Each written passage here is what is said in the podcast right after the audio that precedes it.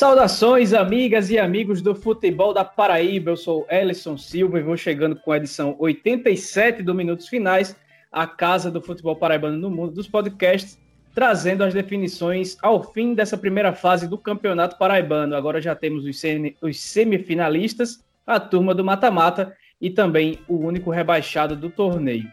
Antes da gente começar, eu peço para que nos prestigiem e sigam a gente no Twitter e Instagram, arroba minutos finais, e curta a página no facebook.com barra finais. Compartilhe nosso conteúdo que é de graça e é encontrado em uma ruma de agregadores. E para trazer a melhor opinião da bola aqui no nosso estado, estão comigo nessa edição 87 Iago Sarinho e Ademar Trigueiro, que ficaram com um olho no peixe e outro no gato nessa noite de domingo para pescar tudo que podíamos nos três jogos simultâneos. Saudações, meus amigos. Pois é, boa, boa. Em alguns casos, até me atrevo a dizer que não apenas um olho no peixe e outro no galo.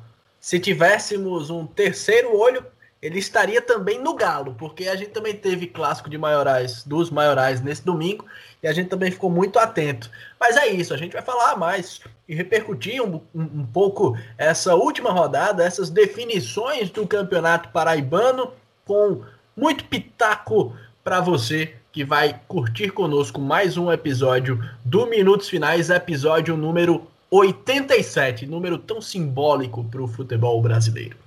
Pois é, Alisson, estamos chegando aí mais nesse episódio do Minutos Finais, né? Falar dessa última rodada da fase final do campeonato, aliás, da fase inicial do campeonato paraibano, onde os resultados meio que deixaram tudo como estava, né? Não, não teve mudança na disposição na tabela é, diante dos resultados que aconteceram. E aí a gente agora vai também, né? Começar já a vislumbrar o que é que vem pela frente nesse campeonato paraibano. Tem repescagem no meio de semana e depois as semifinais. Pois bem, então agora é aquela hora da vinhetinha da banda Rasa Mata antes da gente começar o moído. Vamos embora. O podcast Minutos Finais é a nova casa de discussão do futebol paraibano. Você pode ouvir onde e quando quiser. Basta ir no Spotify, Deezer, YouTube ou no site minutosfinais.com.br para ficar muito bem informado com as melhores opiniões sobre o futebol paraibano.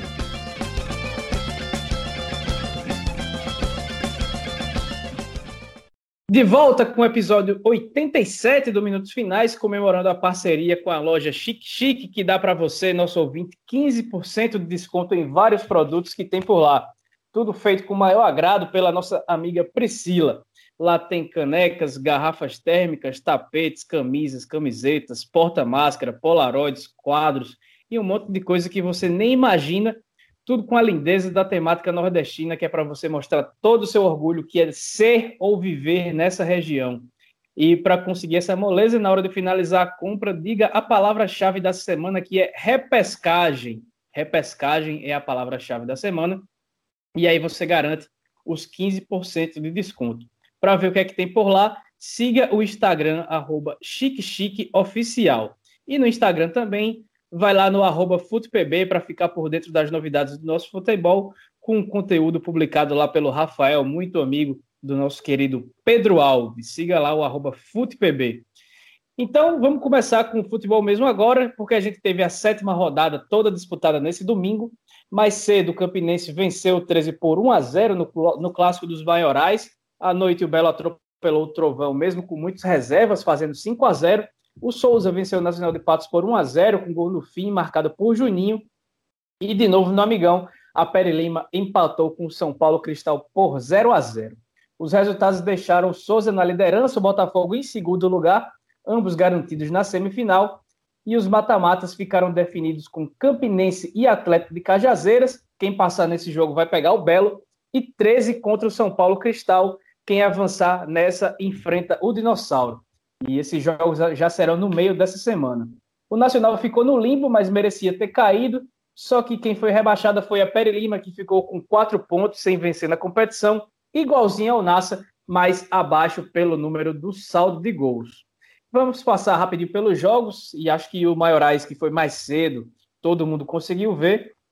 O 13, mais uma vez, fez uma partida medonha e, para surpresa de ninguém, a prensa que a organizada deu nos jogadores na sexta-feira, permitida pela diretoria, não adiantou de nada e a Raposa teve até certa facilidade para construir a vitória por 1 a 0 com gol marcado pelo zagueiro Clayton em, co em cobrança de falta de muito longe, que Jefferson falhou e acabou aceitando. A situação do Galo vai piorando cada vez mais, né, galera? Pois é, Ellison, situação do 13, olha, tem um confronto agora que o 13 entra, claro, como favorito, mas acho que é o confronto mais perigoso dessa repescagem, porque o time do São Paulo realmente, na minha visão, tem condições de dar trabalho ao 13, especialmente na condição em que o jogo vai se apresentar, né? Porque a lógica é o São Paulo permitir ao 13 a posse de bola. E quando o 13 tem que jogar, meu amigo, é onde reside justamente a dificuldade do Galo. É impressionante como esse time, desde o começo da temporada, quando precisa ir ao ataque, quando precisa construir, realmente tem muita dificuldade. Eu acho que o 13 termina no, essa primeira fase do Campeonato Paraibano na posição realmente que lhe cabe. Não, não foi um tropeço eventual que, que gerou essa campanha. O próprio resultado nesse jogo contra o Campinense, ainda que, que tenha sido ali um gol, uma falha né, do Jefferson, algo raro na competição, até porque o Jefferson tem sido o ponto alto da equipe ao longo de toda a temporada, né? não só do Campeonato Paraibano, mas é, acho que o 13 agora tem uma tarefa difícil contra o São Paulo. Esse é um jogo que eu acho que vale a pena a gente estar atento, porque é um jogo perigoso, partida única, né? não há espaço para erros e o 13 vai precisar criar, vai precisar construir a vitória para realmente poder sair com essa classificação para as semifinais, algo que é fundamental para o 13, que precisa lutar, precisa brigar por calendário em 2022. É, como o Sarinho bem falou, é um jogo perigoso para o Galo. A configuração dessa segunda fase se dá em jogo único, ou seja, o 13 vai receber em Campina Grande, muito provavelmente no estádio Amigão, o São Paulo Cristal. É, e aí o 13 se coloca na seguinte situação: a tendência, como o Iago falou, é que o São Paulo permita que o 13 tenha posse de bola. Se ambas as equipes abdicarem de jogar e tentarem explorar os contra-ataques, a gente vai para a loteria das disputas por pênalti. Então é um jogo muito aberto, é um jogo muito difícil de vislumbrar. O 13 entra como favorito, mas enfim. Mas falando do clássico em si, é, primeiro, destacar a péssima partida do árbitro Thiago Ramos. Quando o árbitro chama as atenções para si, a gente precisa destacar. O Thiago Ramos, ele deixou de marcar um pênalti claro para o Campinense na primeira etapa, no Marcos Nunes. Muita gente até, ah, não foi, ah, foi, não foi. Bom, dizer que foi ou que não foi, nesse caso, é clubismo. Foi um pênalti claríssimo. O Thiago Ramos estava a 3 metros do lance e deveria ter marcado. Tanto é que a bola sequer muda de trajetória. Foi um pênalti realmente claro no Marcos Nunes na primeira etapa. O 1 a 0 do Campinense neste primeiro tempo, com gol de Clayton de falta, foi até pouco, a gente pode dizer assim. O Campinense não teve oportunidades claríssimas de gol, por assim dizer. Teve uma chegada com o Marcos Nunes, teve algumas arrancadas pela esquerda com o Matheus Regis, onde poderia ter havido um pouco mais de capricho, mas de modo geral, o Campinense é, teve certa tranquilidade na primeira etapa, poderia ter feito um placar mais amplo. No segundo tempo, o Campinense, como vem ocorrendo nos últimos tempos, se retraiu um pouco mais, sentou em cima da pequena vantagem, e aí o 13 até quis fazer alguma graça, inclusive marcou um gol que acabou sendo anulado, gol que é, o impedimento que foi marcado, que na minha análise é, é, é muito difícil, né? Não dá para botar na conta do árbitro, não dá para dizer se foi ou não pelas imagens que eu vi, pelo que eu vi, a, a impressão é que o atleta do 13 estava um pouco à frente por estar posicionado atrás do atleta do Campinense, mas não tenho como dizer com mais certeza, assim como tem no caso do pênalti, por exemplo, se estava ou não em impedimento. Mas além dessas questões, o Thiago Ramos deixou de distribuir mais cartões amarelos, deixou o jogo seguir é, por mais tempo. É, o jogo, em algum momento, teve os ânimos exaltados, tudo na conta do Thiago Ramos, inclusive em um lance no segundo tempo, ali pelos 30 e poucos minutos, creio eu. Um atleta do Campinense foi ao solo, disse ter sido agredido. O Thiago Ramos deu um cartão amarelo para cada lado, foi chamado pelo Bandeirinha. O Bandeirinha disse ter visto, pelo que a gente entendeu, disse ter visto a agressão e ainda assim o Thiago Ramos chamou a responsabilidade para si e não fez o que deveria caso tenha havido de fato essa agressão que o Bandeirinha disse ter existido. O Thiago Ramos, então, além de não marcar penalidade, deixou de dar cartão vermelho para o 13 também. Enfim, o Thiago Ramos, na minha opinião, fez uma péssima partida e, infelizmente, não à toa é, é, é visto com bastante desconfiança uh, nos bastidores da bola aqui ele, em Campina. Ele acertou na expulsão do Adriano Alves, né? Que deixou o 13 com um a menos pelo, por todo o segundo tempo. Né? No, primeiro lance, no primeiro lance do segundo tempo, o Galo acabou tendo seu zagueiro expulso, o que prejudicou bastante aí na, na capacidade de conseguir reagir e que de fato acabou não acontecendo. Sem dúvida, foi um dos lances dos poucos, na verdade, no qual ele acertou, né? Uma bobeira do Adriano Alves, inclusive, é, aí cabe uma reflexão interessante, que é o fato de que, se no primeiro tempo o 13 foi totalmente dominado, e isso vai muito para a conta do Marcelinho, no intervalo ele voltou com mudanças, voltou com substituições, tentou, no primeiro tempo o 13 jogou com três zagueiros, né? Tentou implementar um novo esquema, assim, um esquema que não é fácil, que precisa de treino. Aí na segunda etapa ele tentou arrumar a casa, voltou para o esquema habitual. E com um minuto de jogo, o Adriano Alves faz aquela bobagem e deixa o 13 no prejuízo. O primeiro tempo vai todo para conta do Marcelinho Paraíba. No segundo fica difícil a gente fazer esse tipo de análise quando o 13 com um minuto de jogo já estava com um a menos, né? Mas é bem por aí, né? O Campinense não teve, né, não enfrentou maior resistência do adversário, poderia ter saído com um placar mais amplo, mas como ocorreu nos últimos jogos, jogou para o gasto. Só que dessa vez acabou não sofrendo gols no final da partida, como havia sofrido nas últimas, nos últimos três jogos contra Atlético de Cajazeiras, Botafogo e Peri Lima, e aí saiu com os três pontos na bagagem que, na minha opinião, foram merecidos. Quem gostou muito dessa vitória do, da Raposa por 1 a 0 quem comemorou bastante foi o seu Edésio Nóbrega, que está internado na enfermaria do Hospital das Clínicas de Campina Grande, ele que esteve por quase uma semana na UTI, mas evoluiu bastante a, é, é, a situação do Covid-19, que acabou agravando alguns problemas respiratórios que ele já tinha, como um efizema pulmonar, acabou criando uma fibrose também no pulmão, mas já está respirando quase sem ajuda de oxigênio e está esperando tá, para voltar para casa.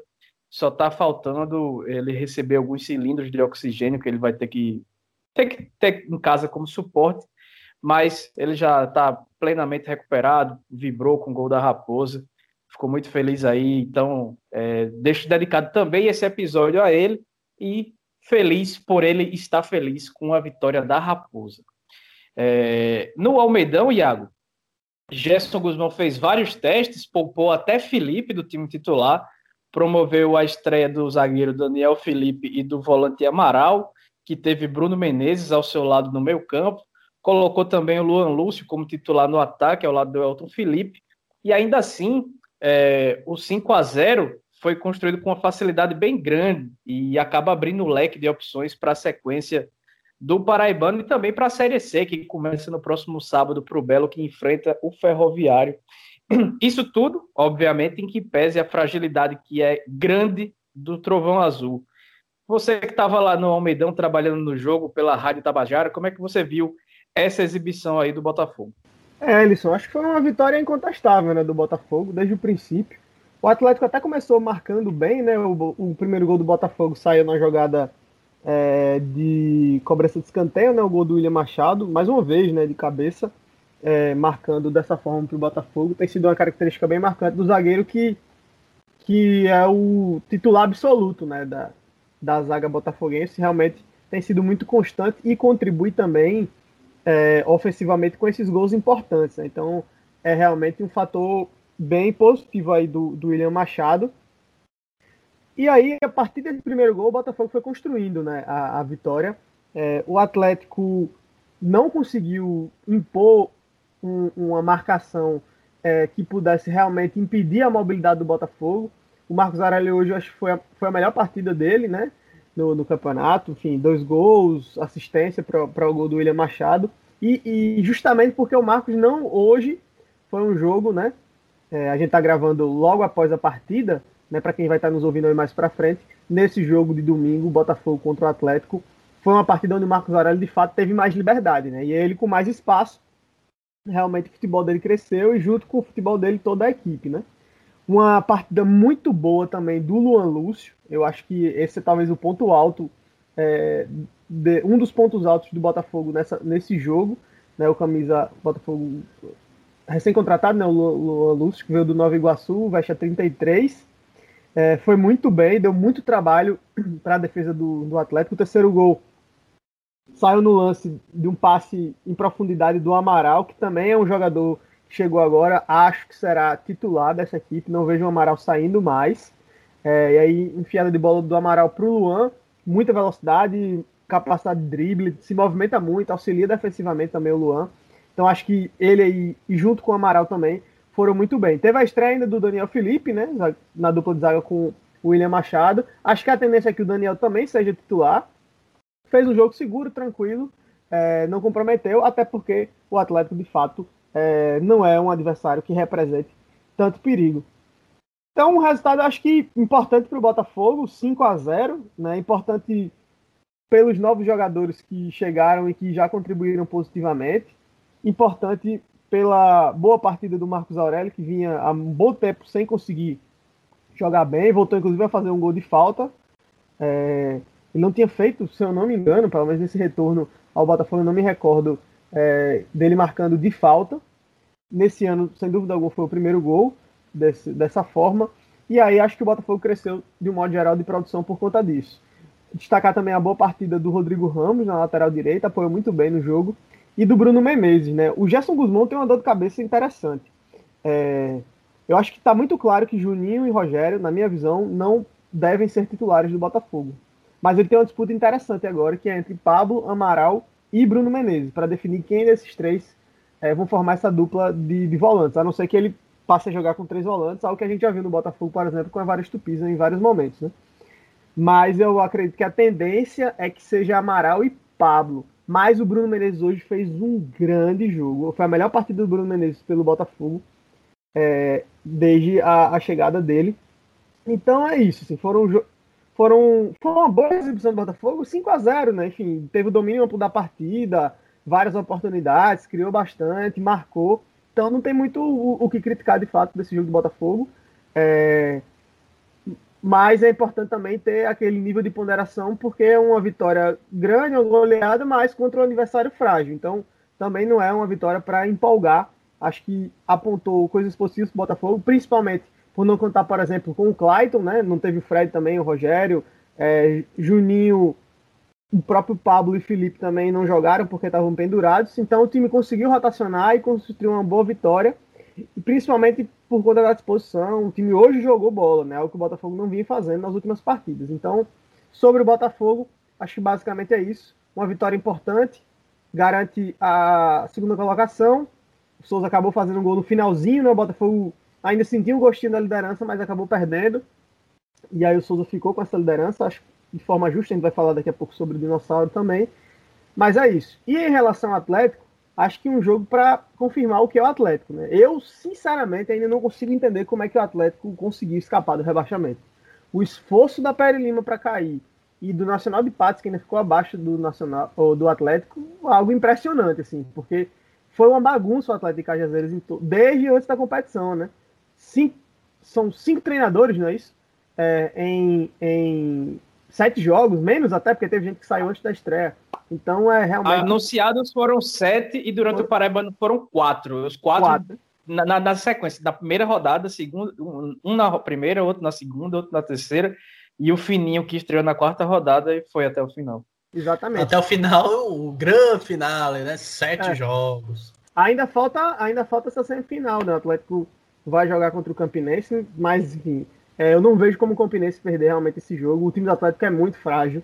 É, fez mais do que eu, eu particularmente esperava. Para mim, o Atlético era o favorito ao rebaixamento, mas conseguiu escapar. E eu acho que isso já é uma grande vitória para o Atlético diante do que foi todo o entorno do clube para chegar nessa competição, né?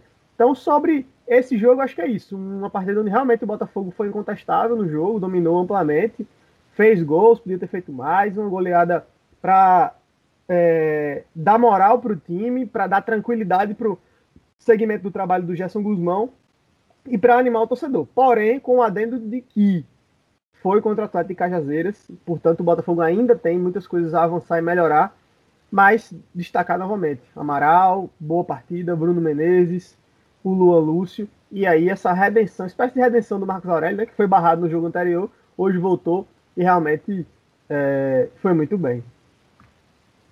É, de minha parte, eu não estava acompanhando a partida com tanto afinco, mas como o Sarinho bem falou, uma vitória incontestável, né? 5 a 0 é 5 a 0 É uma goleada que, como o Sarinho também muito bem falou, demonstra o que foi o Atlético né, nessa, nesse campeonato paraibano. Basta dizer que o Trovão Azul, apesar de ter escapado do rebaixamento e de ter avançado né, a segunda fase, a fase de repescagem do Campeonato Paraibano, termina esta primeira fase com a pior defesa da competição. Sofreu 15 gols nos sete jogos disputados. Né? O, o, o Atlético realmente conseguiu uma conseguiu encontrar é, é, uma vaga nessa primeira divisão em 2022 por uma partida. Se a gente parar para analisar a primeira fase de modo geral, o Atlético realmente só fez alguma coisa nos 45 minutos finais da partida contra a Peri Lima e é justamente isso que mantém o Trovão Azul na primeira divisão, na elite do Campeonato Paraibano e que garante também essa vaga à segunda fase do Campeonato Paraibano. Mas o time do Atlético, sem dúvidas, é, foi muito frágil nessa primeira, nessa primeira fase e eu acho difícil que possa fazer frente ao time do Campinense na segunda fase. Iago, só para a gente encerrar essa participação do Botafogo, detalhe para o Marcos Aurélio que você já falou, mas acho que o que mais é importante, pelo menos para ele, para o torcedor do Botafogo como esperança, é que ele acertou nas bolas paradas, né? Marcou de pênalti, marcou de falta, bola parada que é a sua principal característica, que ele também não, não vinha acertando o pé nem nisso nessa temporada. Né? É, exatamente, né? E ele ainda deu assistência para o gol do, do William Machado, então ele participou né, realmente diretamente de três dos cinco gols do Botafogo, né? É, a cobrança de, de falta, um golaço né, do Marcos Aurélio, enfim. É, como eu disse, fazia muito tempo né, que ele marcava, que ele não marcava gols de falta. Eu acho que é isso. É, ele tá falando de um jogador muito experiente, já, enfim, rodado, fisicamente não consegue mais entregar o que já entregou em, outras, em outros momentos, mas o, e, e por conta disso, inclusive, né? o, o, grande trunfo dele é justamente isso, a bola parada. Então, quando o Marcos Aurélio não está funcionando nem na bola parada, ele realmente se torna um jogador deficitário para a equipe. Né? Mas hoje ele recuperou esse grande futebol, conseguiu ir bem na, na, nas bolas paradas e também contribuiu na armação do jogo, né? Mas muito porque hoje ele ficou muito solto. Acho que o Atlético errou nisso, inclusive, dando muito espaço para o Marcos Aurélio. E aí ele com a bola, enfim, com espaço, realmente ele consegue construir oportunidades. Né? Passando para o Sertão agora, no Marizão foi jogo de ataque contra defesa, mas o Souza só foi conseguir marcar o gol da vitória já no fim do jogo. É, vitória mais que merecida sobre o medonho Nacional de Patos. Juninho fez um bonito gol que fez valer, que, que fez não valer de nada a atuação gigante do goleiro Camilo, talvez a única peça do Nacional de Patos que tenha rendido alguma coisa nesse campeonato. Talvez não, foi só ele, ninguém mais. E acabou que o gol pôs justiça à classificação do campeonato, deixando o Dinossauro do Sertão na liderança ao fim da primeira fase. No NASA, eu não consigo avaliar o trabalho de Varley, porque eu não consigo enxergar trabalho, então não posso nem dizer que é ruim, porque eu não consigo ver trabalho algum por lá. É, seja com o time da FDA, que foi embora quase todo mundo, ou com o que, que Cleodon montou agora no final, é, nunca deu para se perceber qualquer nível razoável de organização ou ideia de jogo em que pese a ruindade dos dois elencos que foram montados. E acabou que o rebaixamento só não veio por conta da imaturidade da Pere Lima, que por bola fez mais que o Nacional nessa competição, né, amigos? É isso mesmo, Alisson. Eu concordo perfeitamente com a sua avaliação. Acho que a Pere Lima, pelo que jogou, não, não era para ter sido rebaixada. É, foi um time que realmente pecou pela falta de experiência, né? Em algumas partidas, aquele jogo contra o Campinense, por exemplo, né? Tomou uma virada daquela forma, um jogo encerrado, né? Não tem mais jogo no, no, numa condição daquela, né? E a Pé Lima cedeu aquela derrota para o Campinense. Enfim, outros episódios onde, onde a gente viu que esse time produziu mais é, do que os resultados que acabou tendo, um rebaixamento que eu confesso para mim inesperado. É, eu achava que a Pé Lima faria um campeonato de, na parte de baixo da tabela, mas que não teria realmente é, caído. Enfim, me surpreende o resultado final é, em relação a Pere Lima mas especialmente também pelo que não jogaram Nacional e Atlético, né? E conseguiram escapar é algo que, que impressiona. Um Nacional fra, fraquíssimo, é, bagunçado, né? aquilo que se antevia em relação à FDA e o que ela já havia feito no Campinense aconteceu, né? Demissões no meio da, no meio da competição, um monte de contratação, e aí jogador vai embora, enfim é, me preocupo, já falei sobre isso aqui no, no, no, Minutos Finais, me preocupo com as finanças do Nacional, como é que vão ficar agora, essas decisões vão vir, como é que, foi feito, como é que foram feitos esses ajustes, né? São questões que a diretoria do Nacional precisa responder, mas é, acho que assim como o Atlético escapa na, na grandeza, né? Escapa na, na, camisa, na tradição que tem. Quando a gente fala de Atlético Nacional e Souza, a gente fala do, do sertão da Paraíba, né? São realmente legítimos representantes é, do futebol sertanejo. E a gente sempre espera que esses times não, não, não padeçam, né? Mas eu acho que merecia o rebaixamento do Nacional de Patos. Porém, né, pela incompetência da Pere Lima mesmo, acabou perdendo. A Pere Lima, por exemplo, do Fábio Lima, que para mim é a revelação do Campeonato Paraibano, né? Fez grandes jogos. E mesmo assim, esse time acaba defiando. E o Nacional de Patos escapando aí na Bacia das Almas, mesmo perdendo, né? Para o Souza. E eu acho que, como você falou, do Nacional eu diria que só escapa realmente o Camilo, que foi um cara, inclusive, que botou a cara para bater, né? Tentou moralizar um pouco as coisas lá em Patos. E em relação ao trabalho do Varley, acho que muito pouco, muito pouco para se falar, porque realmente, como você disse, não, não houve trabalho, né? O Varley, Varley entrou numa barca furada imensa, talvez sirva para ele pelo menos de experiência, porque conviver num meio desse, da forma como foram as coisas, realmente eu acho que são experiências a, a, se agregar se ele conseguir tirar algo de positivo disso. É, a, o Nacional se despede dessa, desse Campeonato Paraibano 2021 e talvez seja uh, o grande vitorioso, né? Porque teve muita desorganização, um caminhão de jogadores e termina a competição sem ter ganhado sequer uma partida. O Nacional nas quatro partidas, perdão, nas sete partidas que disputou, teve quatro empates e três derrotas. Só marcou cinco gols, um gol a mais que o São Paulo Cristal. E depois de Atlético de Cajazeiras e Perilima, teve a pior defesa com oito gols sofridos. Né? Foi uma campanha pífia muito abaixo da expectativa, inclusive, que a gente criava em torno do Nacional. É bem verdade que com um tom de preocupação, mas com alguma curiosidade do que se esperava por lá. Imaginava-se que o NASA, inclusive isso foi propagado pelo próprio Nacional, pela empresa que foi para lá gerir o futebol, de que o Nacional viria para brigar realmente pelo Campeonato Paraibano, queria é, tentar contratar jogadores de Souza, é, de 13, de Botafogo, de Campinense, até contratou de fato alguns alguns nomes que talvez né, pudessem figurar nas equipes, não tanto do Botafogo, mas de 13 Campinense. É, e é, é, é, sem dúvidas a, a grande, a, a, o grande vitorioso, porque fez muito por merecer ser rebaixado e acabou é, conquistando a permanência diante da imaturidade da Perilima. Quanto ao Souza, que campanha né, que o Souza vem fazendo? 16 pontos em 7 jogos, 5 vitórias, um empate, uma derrota, apenas um gol sofrido. É, quer dizer, o Souza se coloca numa condição, numa situação que é totalmente favorável e daqui para frente vai decidir tudo que tiver para decidir em casa, né?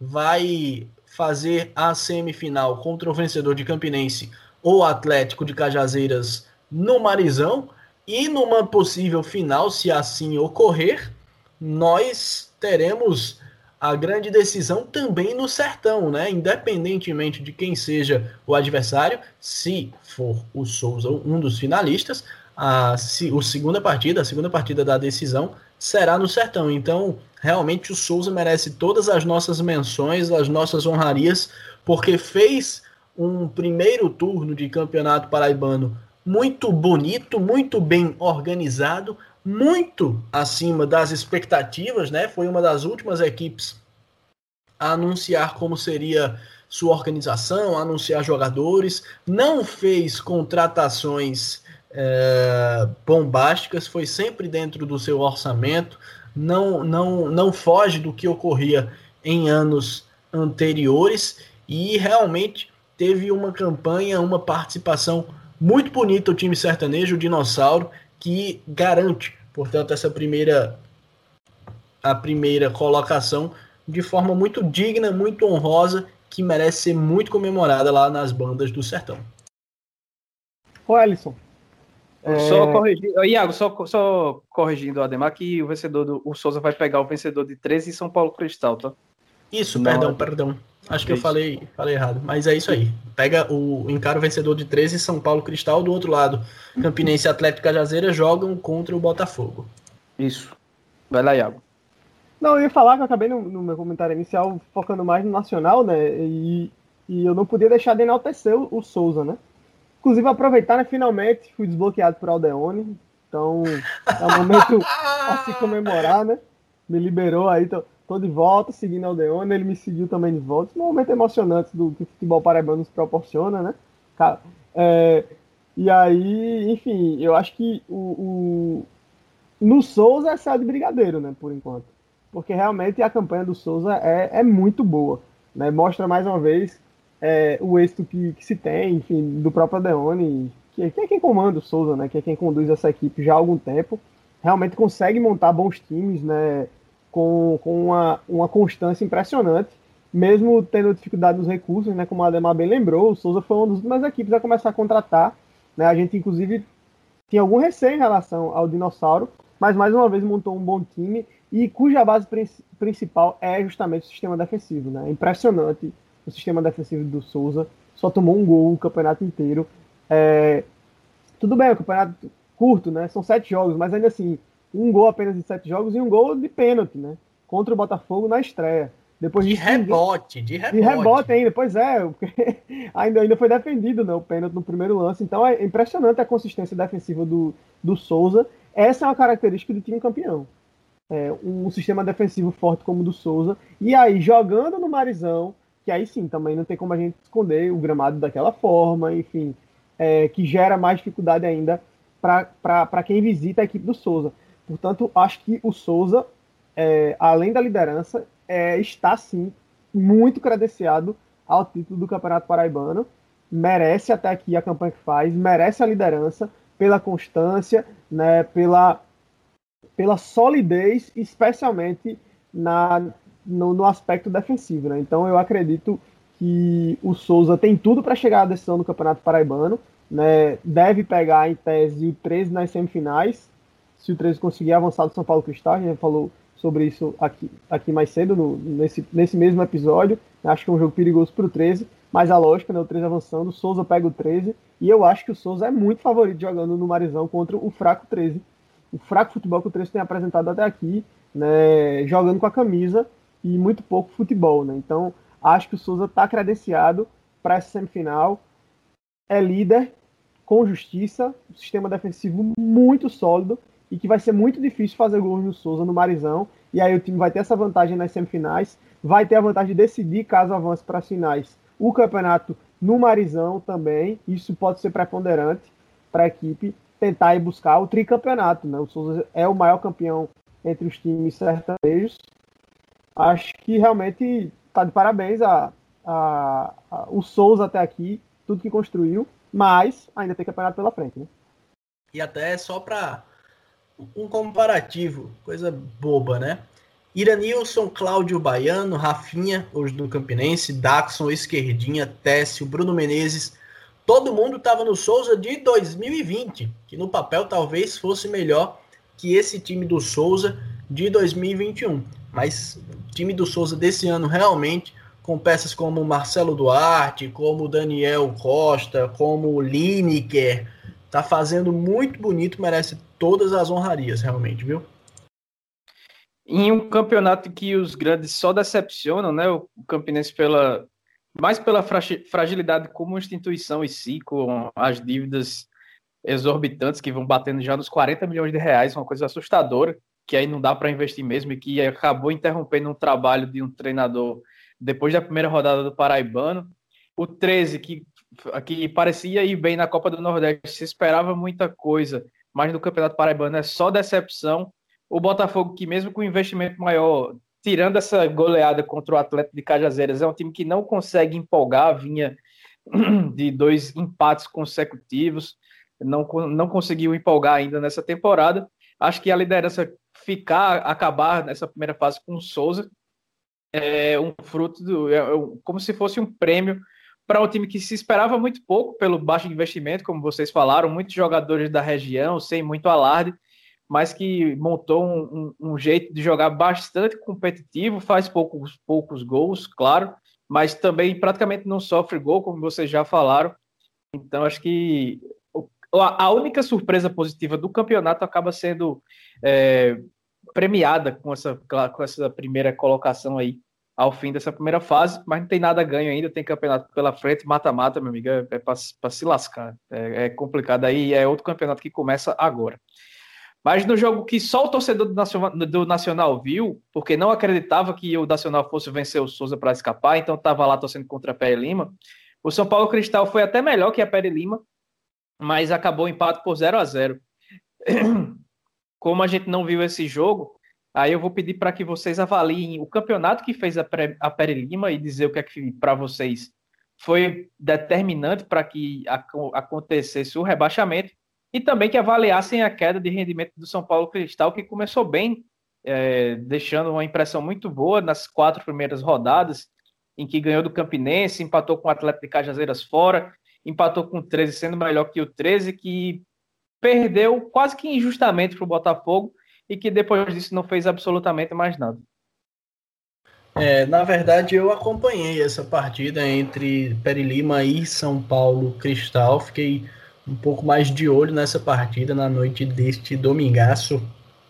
E olha, posso dizer com tranquilidade que foi a pior partida da Peri Lima em todo o campeonato.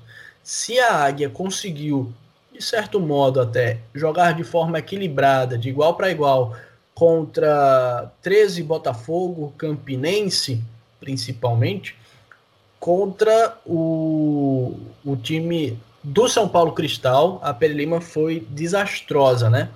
Em dados momentos tinha mais posse de bola, é verdade, mas era notório o nervosismo da molecada, a inquietação dos atletas da Peri Lima. E no fim das contas, a tabela se organizava, se construía de modo que a Peri Lima precisava apenas fazer o dever de casa, né? Com a derrota do Atlético de Cajazeiras em dado uma, o, o, o, as equipes foram por um intervalo para a gente uh, desenhar essa conjuntura. O, a Peri Lima empatando em 0 a 0 com o São Paulo Cristal, Nacional de Patos e Souza empatando também em 0 a 0 e o Botafogo já vencia o Atlético de Cajazeiras por 3 a 0. O que significava que se a Peri Lima fizesse apenas um gol, a Peri Lima pulava da oitava da lanterna para a sexta colocação, poderia até se classificar. E foi assim durante quase todo, boa parte do segundo tempo. A Peri Lima dependia apenas de um gol para colocar o narizinho para cima e imaginar e vislumbrar até uma classificação a segunda fase do campeonato paraibano. Só que realmente a molecada sentiu a responsabilidade de jogar contra a Degola e não conseguiu corresponder às expectativas, né? Uh, destaque, de certa forma, para o Fábio Lima, que realmente foi uma das principais surpresas da competição. Diga-se de passagem, foi o primeiro atleta contratado para o Campeonato Paraibano 2021, né?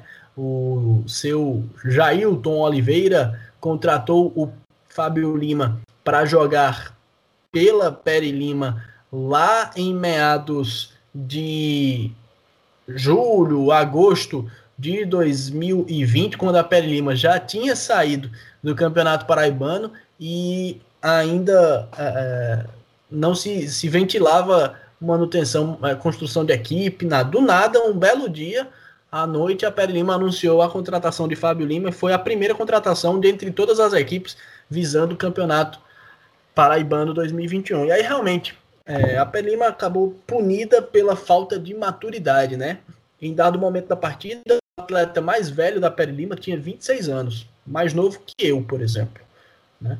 Então, realmente isso acabou pesando muito e dentre todas as partidas que a Pele Lima fez nessa primeira fase do Campeonato Paraibano 2021, a de hoje, a deste domingo, sem dúvidas foi a pior. São Paulo Cristal tinha certa facilidade para chegar mais à frente, para finalizar, para agredir mais, deixava a Pele Lima com mais posse de bola, mas quando atuava de forma reativa era bem mais perigoso e aí faltava realmente capricho naquele último toque. O time do São Paulo teve pelo menos três ou quatro oportunidades claríssimas de gol, teve dois gols anulados no primeiro tempo, enfim, em suma, realmente foi uma atuação muito ruim, muito pífia da Peri Lima neste jogo em que dependia só dela. Se tivesse ganho, teria ficado à frente de Nacional de Patos e do Atlético de Cajazeiras, né? Precisava ter vencido apenas por 1 a 0, não conseguiu fazê-lo e nem esteve perto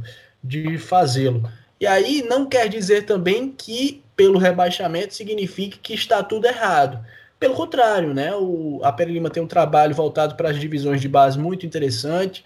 É, o filme se repete, né? Porque ano passado o CSP, que vinha de uma grande disputa na Copa do Nordeste Sub-20, acabou apostando nessa base foi rebaixada, a Peri Lima seguiu exatamente a mesma trajetória e teve também o mesmo fim. A gente lamenta, porque é um projeto, é um trabalho interessante. A gente torce que o pessoal por lá não desanime, apesar deste percalço. E um comentário que me chamou a atenção é, no final da partida foi no momento em que o Dinho, o Dinho Silva, treinador da Peri Lima, foi entrevistado e ele disse que ninguém é menino, que todo mundo sabe o motivo pelo qual a Pé Lima foi rebaixada, dando a entender que teria havido interesses por trás do rebaixamento da Peri Lima, de que a Peri Lima teria sido prejudicada pela arbitragem em diversas partidas e por mais que a Peri Lima tenha sido prejudicada em algumas partidas, isso é verdade, mas também há de se salientar que a nossa arbitragem, de modo geral, é muito ruim.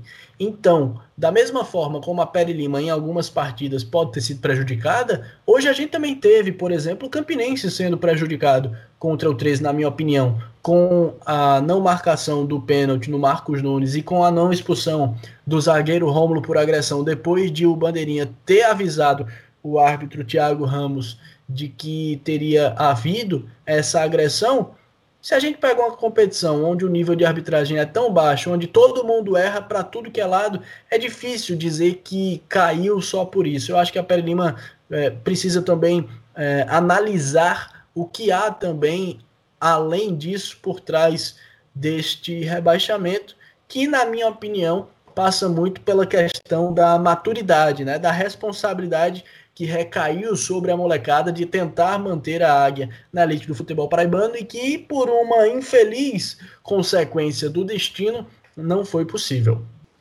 É, eu, eu avalio um pouco dessa linha mesmo que, que a Demar está trazendo.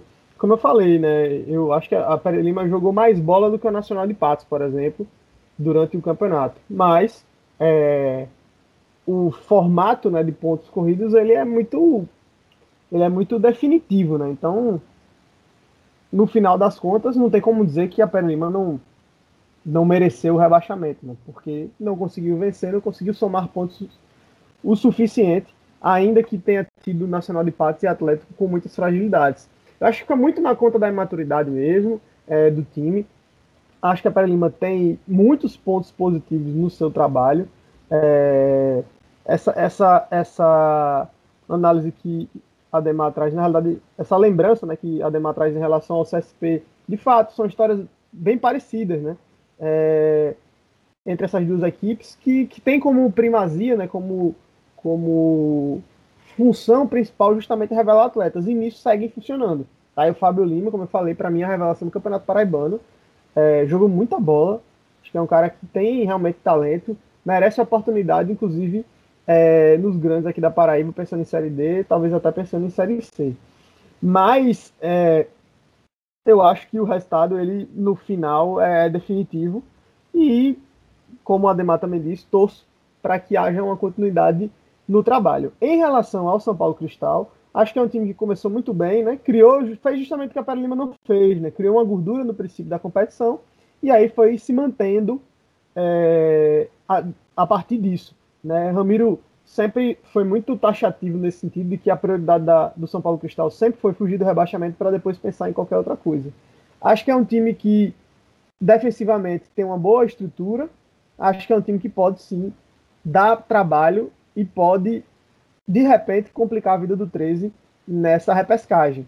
Né? O São Paulo chega com a condição de, em um jogo único, jogando no Amigão, disputar e, quem sabe, até poder sonhar realmente com a classificação, que seria algo é, excelente para o São Paulo Cristal, que está na sua segunda temporada no Campeonato Paraibano, faz um trabalho também muito decente, organizado, Acho que vale sempre a gente ressaltar né, a memória do Eduardo Araújo, mais uma das vítimas da Covid-19. Ainda tem muito do trabalho do Eduardo nesse processo do São Paulo Cristal. E é um time que, com profissionalismo, tem feito um trabalho decente, não atrasa salário, não tem demissão e nem contratação fora de hora ou, ou, ou de carrada, né, por assim dizer.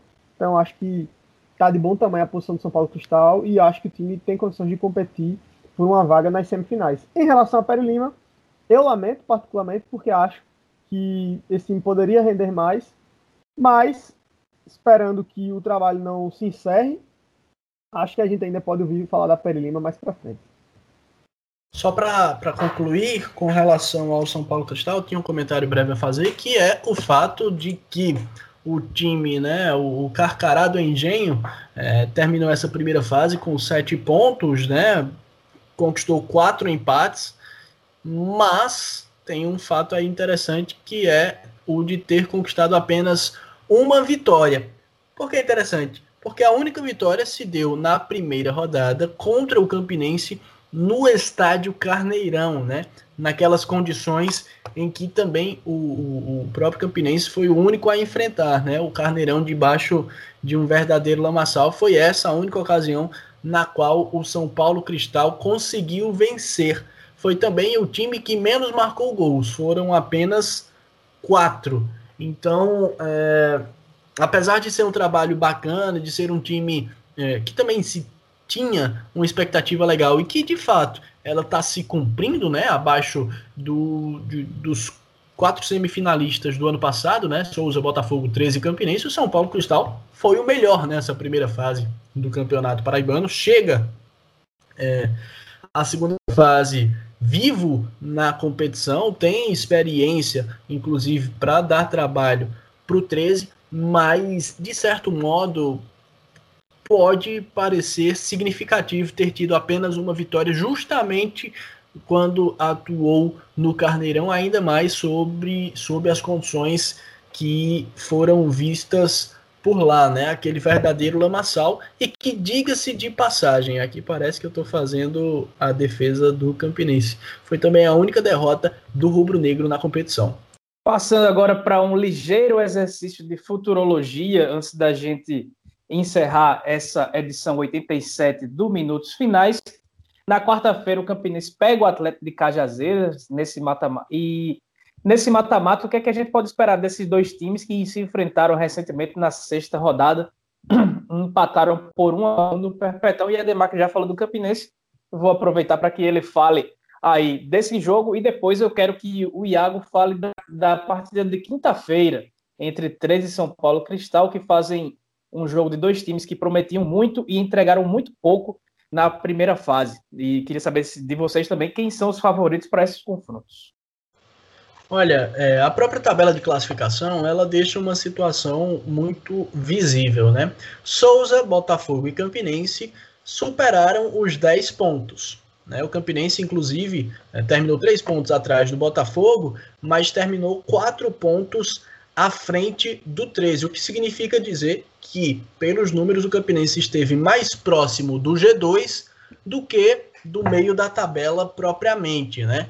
Para essa partida, o Campinense chega contra o Atlético como franco favorito. O Campinense tem mostrado um futebol interessante, se mostra consciente, tem ciência das suas limitações, não tem um banco de reservas do mais vistoso, por exemplo, carece inclusive de algumas peças no time titular, poderia ter um time um pouco mais encorpado ali com um ou dois jogadores para posições, para funções bem específicas, mas de modo geral se mostra um time consciente, um time que tem a sua organização. E por outro lado, o Atlético de Cajazeiras extremamente frágil, né? O, o time brigou literalmente contra o rebaixamento até a última rodada e nessa última rodada, onde deveria definir alguma coisa, onde é, uma derrota poderia vir a rebaixar o Trovão, ele perdeu de 5 a 0. Então, isso fala por si só. É, o Campinense chega realmente para essa partida como franco favorito.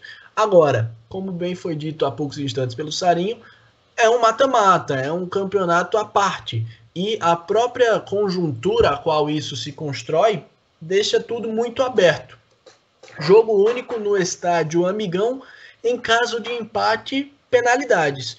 Então, uh, não é de se surpreender se o Atlético de Cajazeiras conseguir fechar uh, a porteira lá no setor defensivo e tentar jogar essa partida por uma bola, conseguir aí é, encontrar uma tentativa de levar para os pênaltis, enfim, é tudo muito aberto e acaba favorecendo, né, deixando o jogo muito, muito, muito franco, né? Se você reconhece as suas limitações e dentro das suas limitações você consegue trabalhar de forma interessante, você está no jogo.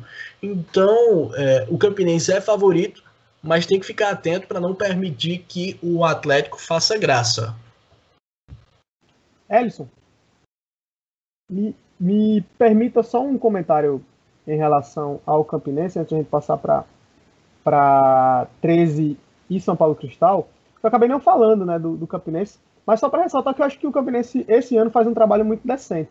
Né, diante das dificuldades que o clube passa, diante daquilo que pronunciou, conseguiu montar um time decente, um time que realmente é competitivo. Acho que a chegada do Ranielli realmente deu uma, uma outra condição né, para a equipe. É um time que está muito longe de ser um Campinense que a gente já viu em outras situações, mas é um time que está em condições sim de disputar o Campeonato Paraibano. É, acho que para essa semifinal contra, contra o Atlético é franco favorito e pode sim dar trabalho para o Botafogo no embate de semifinal, até porque no jogo entre essas duas equipes o resultado que a gente teve foi um empate. Então pode seguir aí falando do, do 13 do São Paulo Cristal, que joga na quinta-feira lá no Amigão também. É, eu, eu acabei já falando um pouco sobre esse jogo, né? Acho, acho que basicamente é, é, é isso que, que, a gente vinha falando ao longo do programa, né? O 13 está muito longe de, ser a equipe que se esperava, está muito longe de ser o time que se prometeu. Pelo contrário, né? começou a temporada na Copa do Nordeste bem, né? A torcida foi se empolgando. Mas eu lembro, a gente dizia desde, desde aquela época, o estadual o 13 vai precisar jogar, o 13 vai precisar propor, 13 vai precisar construir. E foi justamente isso que o 13 não conseguiu fazer. Né? E por conta disso, o time amarga essa posição. É, poderia até ter sido pior diante do, daquilo que, que se desenhou. Né? A gente, por muito pouco, a gente não está vendo o Campinense 13 né, nessa repescagem.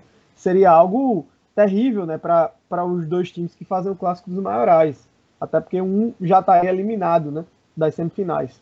Mas esse foi um cenário que os times conseguiram escapar, conseguiram escapar. E aí o 3 agora tem essa oportunidade de pegar o São Paulo Cristal. É favorito, claro, tem um investimento maior, é o 13, né? Um time de tradição, que vai jogando na sua casa, né? A Ademar frisou muito bem é, o detalhe de que o São Paulo Cristal, a única vitória que teve foi justamente jogando no Carneirão. Depois disso, empates e algumas oscilações. Mas é um time que é competitivo. Ramiro Souza sabe, consegue né, montar boas defesas.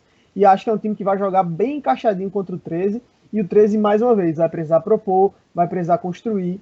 E esse tem sido o grande gargalo do 13 ao longo dessa temporada, né? E no Campeonato Paraibano principalmente. Portanto, acho que é um jogo onde o 13 é realmente favorito, mas diferente de Campinense e Atlético, por exemplo, que eu acho que o Campinense tem muita vantagem e, e acho que o Campinense vai vencer até com certa tranquilidade. Posso aqui queimar minha língua, porque é um jogo único, tem esse perigo a mais. No entanto, o jogo entre 13 e São Paulo Cristal, na minha visão, é um jogo mais complicado para o 13 do que Campinense Atlético. Acho que o São Paulo tem muitas condições, reúne as condições necessárias para dar trabalho ao 13 e numa partida única levar esse jogo para penalidades, conseguindo um contra-ataque marcar, enfim, é um embate perigoso para o Galo que até aqui não jogou a bola que a sua história, a sua camisa demanda, né? E principalmente a sua torcida. Né?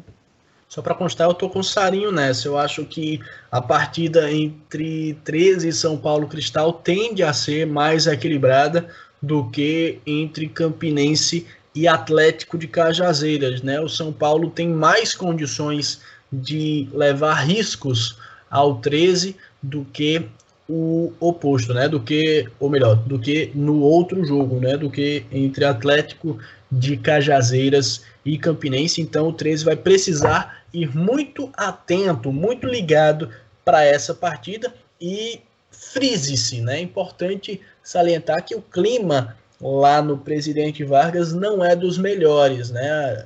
Essa semana, ah, em semana de clássico dos maiorais, teve uma visita autorizada, né, da, de torcedores para fazer cobranças ao elenco. Tem muita gente reclamando de muitas coisas, tem protestos uh, costumeiros, as redes sociais estão cheias de cobranças para com dirigentes, para com é, a comissão técnica e também para com os atletas do 13. Então o clima não é bom, a pressão não é não é das melhores e aí o 13 realmente vai precisar tentar colocar tudo isso de lado para conseguir a classificação diante do São Paulo Cristal. E aqui em Campina muito tem se falado, né? Ora, mas talvez a situação do 13 acabe sendo melhor do que a do Campinense, porque se o 13 conseguir passar pelo São Paulo Cristal, ele vai encarar o Souza, enquanto o Campinense, se passar pelo Atlético, vai encarar o Botafogo em João Pessoa, numa partida que vale muito, que vale Copa do Brasil e etc. E eu acho que não é bem por aí, né? As situações são muito parelhas. Num primeiro momento, como disse, o São Paulo Cristal tem mais condições de ofertar riscos ao 13 do que o Atlético de Cajazeiras ao Campinense, e nesse momento, não se enganem, não é nada fácil encarar o Souza no Sertão. Então, é, é meio que é melhor jogar contra o Flamengo no Maracanã ou contra a LDU, um grande time, aliás, um bom time da LDU na altitude do Equador. São situações nesse sentido. Então, eu acho que o torcedor deve parar de olhar um pouco para os nomes e observar o desempenho dentro de campo propriamente, porque não tem caminho fácil não. Dentre os maiorais, aqui especificamente tratando de Campina Grande, quem avançar à semifinal vai encontrar também muitas dificuldades, independentemente de qual seja o adversário, mas as circunstâncias serão realmente nada fáceis. Acho que o São Paulo Cristal entra como franco, franco atirador nessa partida contra o 13, que vai entrar pressionado, vai entrar mais pressionado ainda por conta dessa derrota no clássico. Clima ruim e a, o Marcelinho Paraíba e sua comissão técnica que vinham sendo, digamos que, perdoados por conta da tragédia que é a direção e encabeçada pelo presidente Walter Júnior lá no 13, agora também já sofre os ataques pelas redes sociais. Então é um, uma situação que não está boa para absolutamente ninguém lá. É, é, um trabalho do Marcelinho no campo que vem piorando a cada jogo. A cada jogo que passa o 13 fica pior, pior, pior, pior, só piora. E acho que por isso, pela pressão de, diferente dos dois lados e pelos valores individuais que tem, é, acho que o São Paulo Cristal eu vejo como com uma possibilidade maior de classificação do que o 13, inclusive. Já no outro, acho que é Barbada, jogando no Amigão agora, é, apesar de ter empatado na sexta rodada por 1 a 1 né, no Perpetão, que o Campinense merecia ter ganho, mas sofreu o gol do fim. Acho que o Campinense vai passar sem muito susto aí sobre contra esse tenebroso atleta de Cajazeiras que não merecia estar por aí não. Só tá só tá nessa nesse mata-mata graças a, aos, às doideiras aí que a gente vê nos regulamentos aqui pela Paraíba. Mas então é isso, a gente vai chegando ao fim dessa edição 87 do Minutos Finais, agradecendo a você que nos ouviu até aqui e pedindo para que nos siga nas redes sociais, a gente está no Instagram e no Twitter, arroba Minutos Finais, também no facebook.com.br Minutos Finais e compartilhe nossa palavra que está no Deezer, está no Spotify, no Apple Podcast, Google Podcast, no site podminutosfinais.com.br e um monte mais de agregadores. Sigam por aí usando máscara, saindo só para o que é necessário, não confunda a obrigatoriedade e a necessidade de trabalhar, pegar ônibus com a, a opção por ir farrar em bar, por, por ir a, frequentar aglomeração, por fazer social na casa de amigo. E sigam se cuidando, porque até que chegue é, essa vacina pra, no braço de todo mundo, vai morrer muita gente, porque o motoqueiro fantasma do presidente não comprou vacinas e aí a gente segue nesse tormento. Então, valeu, até a próxima.